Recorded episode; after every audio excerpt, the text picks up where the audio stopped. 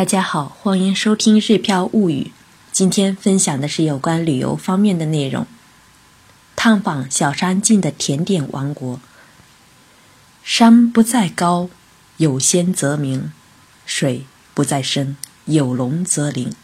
这话同样适用于兵库县三田这地方，因为世界的小山境在这里开了唯一一家甜点店 p a t i s i a S Koyama。提起小山境，喜欢烘焙的朋友估计一点儿都不陌生。小时候曾被老师预言，像你这种态度的人，估计将来只能去混黑社会的小山境。在国际和日本电视台举办的各类糕点大赛中获奖无数。在走上独立之路时，他曾在店址选择上徘徊于神户三宫和三田之间，最终在田园都市三田打造了一个西洋甜点小镇。前往甜点小镇的一路上，时而隧道，时而青山绿水，一幢幢两层小楼在这里都生长手脚，显得淡定又从容。久违的田园风光，仿佛令人回到了久别的故乡。小易指着平铺开来的田野，直呼想要定居在这里。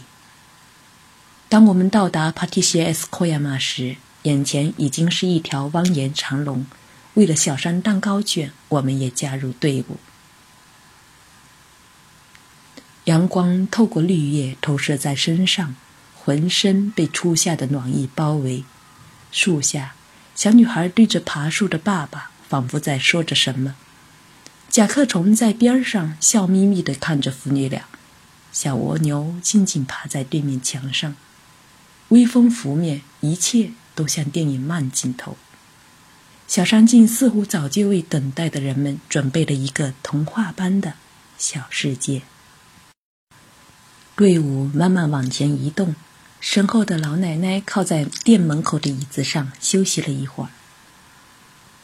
随着人流进入店内，两个孩子似乎打开了宝盒，不住的惊叹。小 Q 一个劲儿的怂恿小易：“钱要花在好东西上。”一直锁住钱袋子、按兵不动的小易，脸上似乎没有原先那么坚定了。即使预约，也要亲自到店里自取的小山蛋糕卷、年轮蛋糕、小山布丁，一家早就瞄准的三个商品到手。小易和小 Q 自掏腰包，各自又点了中意的甜品，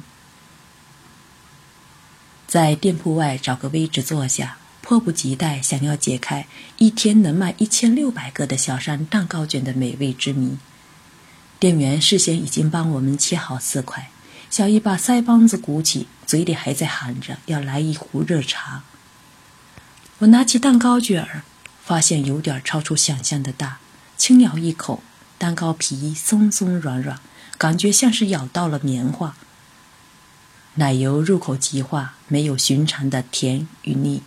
咬到淡香的板栗时，幸福感顿时升华。幸福之余，忍不住抬头一看，一对长龙还在眼前慢慢移动。小易的甜点外形与普通草莓蛋糕没有区别，只是装饰的草莓看上去特别大。小易把伸出小勺挖了一口，大呼与平时的不一样。我也没上心，我只是对小 Q 的蛋糕垂涎不已。柚子、奶油、果冻，多么神奇的组合！吃了吧，觉得浪费；想就这么看着吧，又觉得暴殄天物了。小巧的小山布丁，采用当地产的有机鸡蛋制作而成，口感细腻，犹如蛋花在口中散开。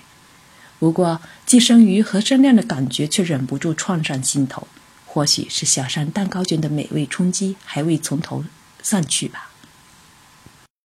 小时候经常听老人们说“等吃最伤身”，见惯日本人在名店前排队的风景，就因了这“等吃最伤身”，我很少加入长龙中。小山蛋糕卷似乎值得我们等待，在等待的过程中，有蓝天，有绿树，有清风，甚至还有鸟啼虫鸣相伴。如若没有眼前的这一切，小山蛋糕卷空降到餐桌上，也没有今日的幸福之感。品尝完经典蛋糕后，小艺到只有小学生才能进入的未来制作所内活动。我们三人穿梭在欧式建筑和绿树之间，品尝面包、马卡龙和抹茶冰激凌。小山竟为十二岁以下的孩子设计了未来制作所，也为大人们打造了一个甜蜜的秘密基地。推开可可豆造型的门把手，绕过一个弯曲的小道，出现一个手印。据说这是小山进本人的手印。手轻轻贴上手印，门后出现玄幻的巧克力世界。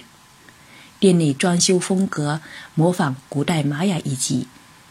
温度和湿度似乎都经过精心调控，曾在国际上获奖的巧克力在这里也能舒适无比。小山进曾说过：“现在这地方驱车十分钟就能到达板栗林，每天还有当地果农采摘的新鲜草莓，当地产的鸡蛋。”在小山井看来，或许这地方对于糕点制作来说具有得天独厚的条件吧。其实，这个世界上哪里都不缺板栗林、新鲜草莓和土鸡蛋的组合，缺少的是能将这些组合演绎成经典美味、感动无数人舌尖的小山进。以上分享的是小山甜点王国。